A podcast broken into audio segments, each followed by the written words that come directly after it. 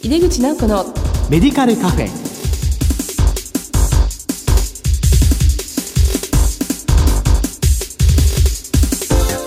こんばんは。帝京平成大学薬学部の井出口直子です。井出口直子のメディカルカフェ。この番組は医療を取り巻く人々が集い語らい情報発信をする場です。さて今月の特集テーマは専門医療機関連携薬局です。この後ゲストにご登場いただきます。どうぞお楽しみに。井出口直子のメディカルカフェ。この番組は武田手羽の提供でお送りします。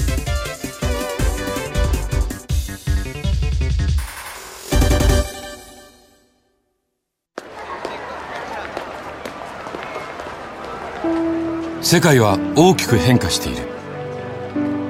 価値観も大きく変わっているこれからの時代健康とはどんなことを言うのだろう。医薬品には何が求められるようになるのだろう。一人一人に寄り添いながら価値ある医薬品を届けたい。私たちは武田手羽です。帝京平成大学薬学部の井出口直子です。専門医療機関連携薬局特集の2回目です。今回はがん専門薬局認定と地域連携の取り組みと題してお送りします。今月のゲストは株式会社防生薬局薬局長の亀山俊さんです。どうぞよろしくお願いいたします。よろしくお願いいたします。えー、改めまして亀山さんの勤める神奈川県伊勢原市内に本社がある防生薬局さんをご紹介ください。はい、私の勤める、まあ、防生薬局は1975年に神奈川の伊勢原でスタートした薬局で、まあ、今年で48年目を迎える薬局です。まあ、現在神奈川、東京、埼玉を中心に13店舗を構えています。まあ、創業当時時から、まあ、今では当たり前になっていますけれども、薬学生の実習生を受け入れたり、まあ、コンピューターシステムを導入してみたり、また学会で発表していくなど、まあ、当時から、まあ、新しいことにチャレンジしていくんだというような、そういう社風があって、まあ、今でもトップダウンだったり、ボトムアップだったり、まあ、この精神が受け継がれている会社です。まあ、薬学生の皆さんもこのラジオをお聞きになられている方多いんだと思うんですけれども、ちょっと宣伝ですけれども、はい、ご興味ある方は、お気軽に見学に遊びに来てもらえると嬉しいかなと思っています。そういうことで、今日もよろしくお願いいたします。どうぞよろしくお願いいたします。まあ、前回に引き続きですね、防災薬局さんの話を伺いたいと思います。まあ、前回もちょっと言ったんですけど、私も新卒から7年間勤めさせてもらった薬局なんですが、実は学生実習も行ってまして、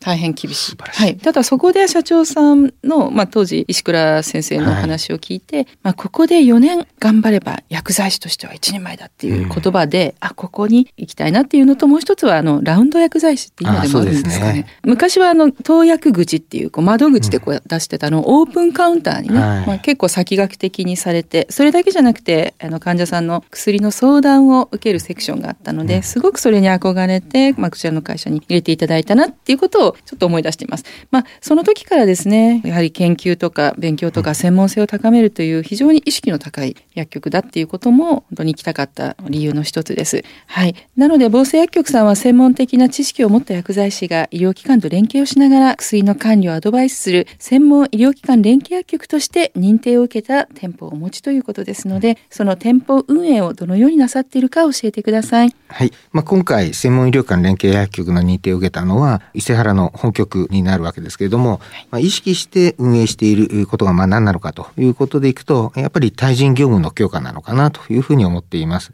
まあ、患者さんは毎回同じドクターに診察を受けるわけですけれども、うん、まあ、うちの薬局に限らず、多くの薬局は同じなのかもしれませんけど、うん、もうその都度対応する薬剤師が異なってしまっているということが起こっています。まあ、患者のための薬局ビジョンが示されて以降、かかりつけ薬剤師も制度化されてきています。はい、まあ、その要件というのは、まあ、薬局勤務経験が3年以上あることとか、はい、あと週32時間以上働いていなさいとか、まあ、その薬局に1年以上勤務してないとダメですよとか、ね、あと研修認定薬剤師を持ってなさいとか、地域活動に参加してないとダメですとか、はい、まあ、そういうのことに加えて、まあ、開局時間以外でも、も電話の相談を受けなさいとか、まあ、夜間休日にも調剤を行わなければならないというようなことが求められていて、まあ、これを職員に求めていってしまうと、やっぱり労働環境としてはちょっと好ましくないんじゃないかなと考えてですね、防生薬局ではかかりつけ薬剤師の算定というものに関しては、あまり言及はしていないという状況です。まあ、その代わりといってはなんですけれども、まあ、担当薬剤師制度というものを作っていて、まあ、原則、その一人の患者さんに同じ薬剤師が、もしくは2、3人のチームでその患者さんをフォローしていきなさいという担当薬剤師制度というものを作って、えー、職員には求めています。はい、まあ、これは、まあ、薬剤師の方が、まあ、このがん患者さんですね、がこの先どうなる少し不安そうだからどうなるのかなとか、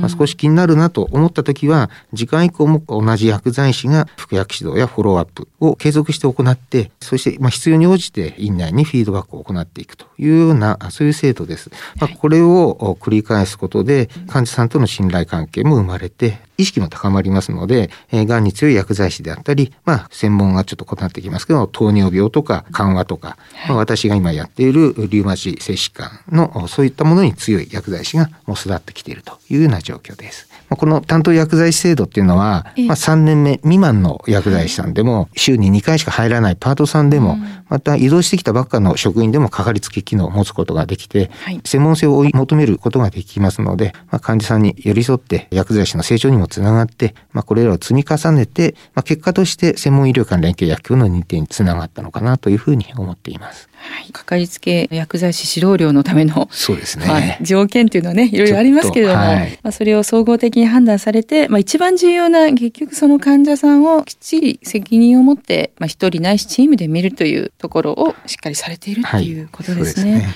これは本当にこう患者さんにとってもとても安心できることですし、うん、また薬剤師にとってもですねもうパートさんでもすごくこう頑張ってる方もいらっしゃるし、そう、ね。まあ、そういう方のやりがいにもつながっていくのかなっていうふうに思います。まあ、何よりこう同じ患者さんを継続して見ていくっていうことはすごく大事ですよね。うん、そうですね。はい。病院と連携していらっしゃる対象の眼種について教えていただけますか？はい。どんな患者さんを対象にしてやってるかというと、えー、病院のまあ薬剤部とやっぱり相談しながらやっていかないとなかなかうまくいかなくて、対象となる眼種は徐々に増やして連携を深めています。まあ、えー、一つのキーワードとしてはレジメンで、えー、えー、やっぱり最初は乳がんの EC 療法とか、ドーズデンス EC とか、あと大腸がんのカペシタビン、ベバシスマフ。療法対象に化学療法士の薬剤師が情報提供用紙、えー、がん化学療法副作用評価シートというものを患者さんに渡していきますので、はい、まあ、患者さんはその用紙と処方箋を薬局で出していきます。はい、まあ、この流れの中で、えー、薬局薬剤師は当日の服薬指導を行って、で、服薬期間中のフォローアップをやって、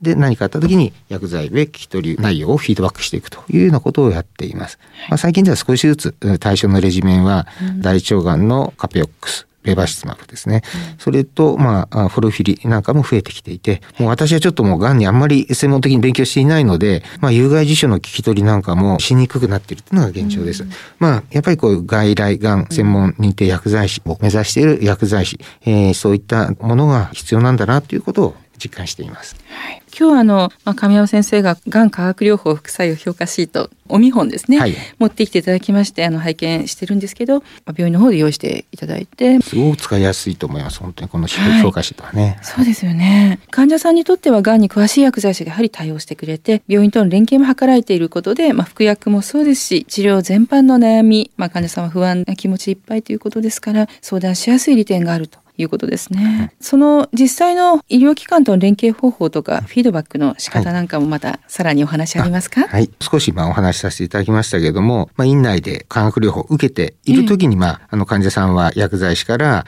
あのシートを受け取ってくるわけですけれども、はい、もうそのシートを薬局で処方箋と一緒に出してきた場合は、薬剤師はそのシートを参考にどの部分に特に力点を置いて服薬指導してくださいとか、有害事象のチェックをしてくださいということが書いてありますので、そういったところに重点的に服薬指導を行っています。うん、そしてまあ後日電話サポートを行って、やはりここをチェックしてくださいと言われているところを特に電話でも聞き取って、で、その聞き取った情報を用紙に記入して、えー、薬剤部にファックスを送っているというようなところです。まあ、この評価シートを持っていない患者さんでもですね、やっぱり化学療法室を通らないともう薬剤部は全然そこにタッチできませんので、そういうパルボシクリブとかアベマシクリブといった乳がんの新しい薬がありますけれども、も、そういったもの、もうやっぱり薬剤をちょっと限定してやっていかないとなかなか難しいんですが、はい、経口抗がん剤が初めて処方された方へ、やはり電話フォローアップをして、それで、まあ、有害事象があった時は、やっぱりフィードバックを行っています。まあ、この場合のフィードバック先は、あの、薬剤部ではなくて、やはり処方医に直接連絡をしたり、あはい、あの、まあ、緊急性がなければ、トレーシングレポートを送って、うん、まあ、次回の処方設計に役立ててもらっているというようなことを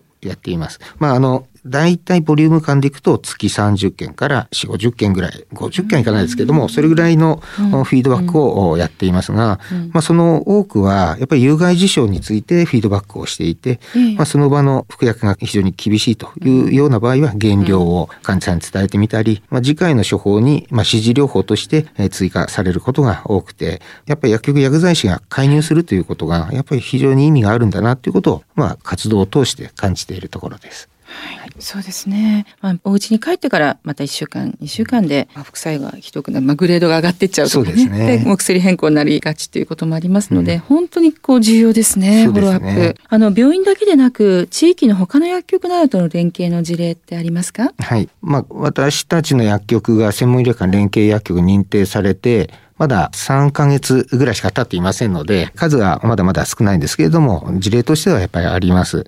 例えば、まあ、実際に地域の薬局さんからメールでこう質問というか相談があったんですけれども、まあ、具体的にどんな内容だったかというと、まあ、乳がんの術前化学療法を受けている患者さんで、EC 療法を4クール受け終わって、まあ、今回からドセタキシルの1サイクル目の方に患者さんと話した4日後に体調変化などどうですかということで電話フォローを行ったそうです。うんの、聞いたところ、グレード1の程度のですね、うん、えだるさとか、うん、むくみがあったようなんですけれども、まあ、その時はじゃあまあ様子を見ましょうということで終わったそうですが、うん、まあ、1週間、7日目に、今度は37.5度の発熱と緩和するということで、今度は患者さんから電話があったそうです。まあ、あの、処方医の方に電話連絡をして、手元に残っているレボフロキサシンを内服するということで、その時の対話は終わったんですけれども、今回その電話フォローを担当した薬剤師が、まあ、4日目にフォローしちゃったのは、ちょっと気が早かったのかなと、自分が間違ってたのかなということを、まあ、気になっちゃって、えー、私たちの薬局の外来がん治療専門薬剤師の方にメールで相談をしてきました。まあ、外来がん治療専門薬剤師の方は、うん、まあ、ドセタキセルの発熱性高中級減少症の発現っていうのは、3、4日の後に、まあ、介入するっていうのは間違いじゃないですよということと、やはり2週間後ぐらいに高中級減少なんかも起こってくることが多いので、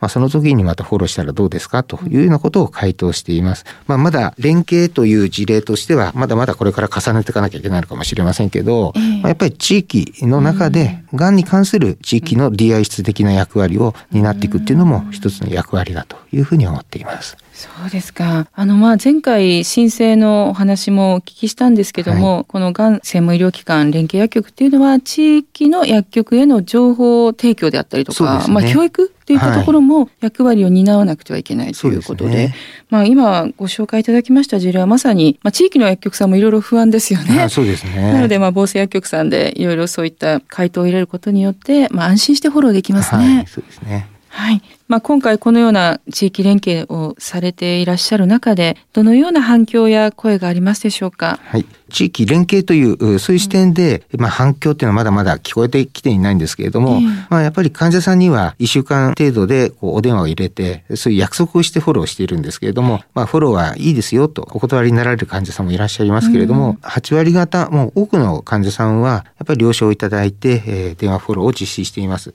フォローを行った患者さんの多くは、まあ、ドクターの説明がよく理解できて、えー、よかったとか、苦しい時に電話相談に乗ってもらって、減量の処方変更につながって助かったというような肯定的な反応があったり、また、今度は処方医とか看護師さんの方からは、うん、いつも連絡ありがとうございますとか、助かりますというような言葉とか、うん、あと、まあ、これは少し一緒に研究もしたっていうのもあるんですけれども、薬剤師が介入すると、内服薬の脱落例が優位な差を持って減ったというようなことも、あの、看護師さんの方から言葉をいただいたりして、やっぱりこういった結果とか声っていうのは、私たち薬剤師もモチベーションの維持につながってるかなというふうに思います。本当に実感を感じるね。そうですね。とか、まあ、対応だったと思います。うんあの専門性のある薬剤師の教育についてはどのようになさっていますか？はい、専門医療間連携薬局に限ると、まずはがんを対象疾病としていますので、まあ、医療薬学会と、それから日本臨床主要薬学会ですね、に入会して知識をもうこれは積んでいくほか方法はありません。ただ、まあ、薬局を利用している患者さんは、がん患者さんばかじゃありませんので、でね、やっぱり薬局として取得してほしい資格、各店舗によってやっぱり求められる機能がちょっと違ってきますまあ、それが緩和だったり、うんまあ、老年薬学だったり、糖尿病だったり、私はリウマチをやってますので、リウマチだったりと、まあ、そういったものを職員に示してあげて、まあ、みんなどこに向かって専門性を高めていくっていうことを投げかけて、で、バランスよく勉強させていかなきゃいけないかなというのが意識してやってるところです。まあ、またこれを、じゃあ、あなた、がんねとか、緩和ねっていうことを言って終わっちゃうと、まあ、個人に任せっきりではなかなか進みませんので、まあ、先輩薬剤師が、まあ、患者対応で困っている時に、まあ、調べる情報源を教えてあげたりとか、まあ、やっぱり学会での発表の仕方とか、まあ、レポートの症例報告の書き方とか、まあ、そういったものをアドバイスしながら、もうこれは脈々と続けていくしかないかなというふうに思っています。あとはまあ、そうですね、外部講師なんか招いた研修会なんかもやりますけれども、まあ、それ以外にも各チームが中心となって、同じ薬局の中の同僚の薬剤師に向けた局内勉強会っていうのがありますけれども、はい、まあ、そういったことをやっぱりやることで、講師を務める職員自身の成長も促せているのかなというふうに思います。はい。あの、昨年8月に始まった認定薬局制度ということで、手探りでスタートしている中ではあるんですけれども、専門医療機関連携薬局の思われる課題と期待される役割などを話していただけますか？はい。私たちもスタートしてまだ3ヶ月しか経っていませんので、何が問題かが分かってないぐらい、あの問題はあるのかもしれませんけれども、まあ、やっぱり感じるところは、医療機関との間で開催される会議にも参加しなきゃいけないということなんですが、まあ、やっぱり日中その会議っていうのはどうしても行われるということで、そこに参加できる職員っていうのは限られた職員しか参加できません。ね、今後はやっぱり参加できる職員の拡大っていうんですかね、うん、それと時間帯を少し考えるとか、まあ、ウェブを含めた開催方法などの改善が必要かなというふうに思っています。また、あと、市中の薬局も、我々防災薬局が専門医療機関連携薬局であるということを多分認識していないと思いますので、はい、やっぱりがんに関する情報を継続して発信していくことで、何か困った時にお問い合わせいただく、そういう連携を取りやすい関係を作っていきたいというふうに思っています。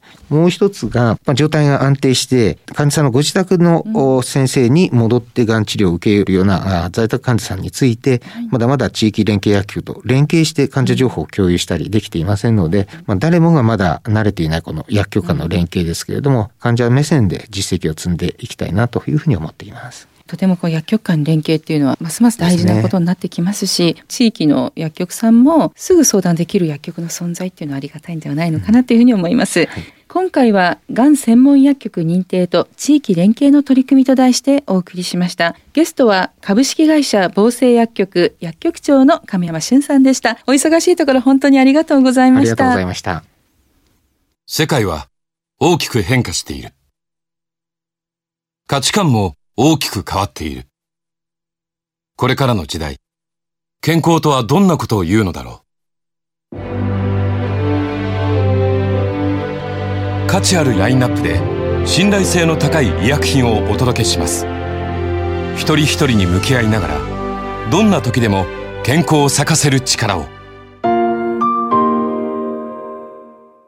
私たちは武田手羽です。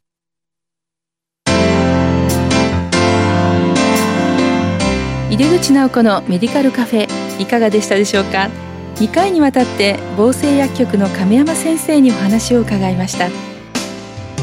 毎月第2第4木曜日夜11時30分から放送中の井出口直子のメディカルカフェ。次回は4月14日の放送です。新年のですね気持ちを新たに皆様どうぞお元気にお過ごしください。それではまた帝京平成大学の井出口直子でした。入れ口直子のメディカルカフェ。この番組は武田手羽の提供でお送りしました。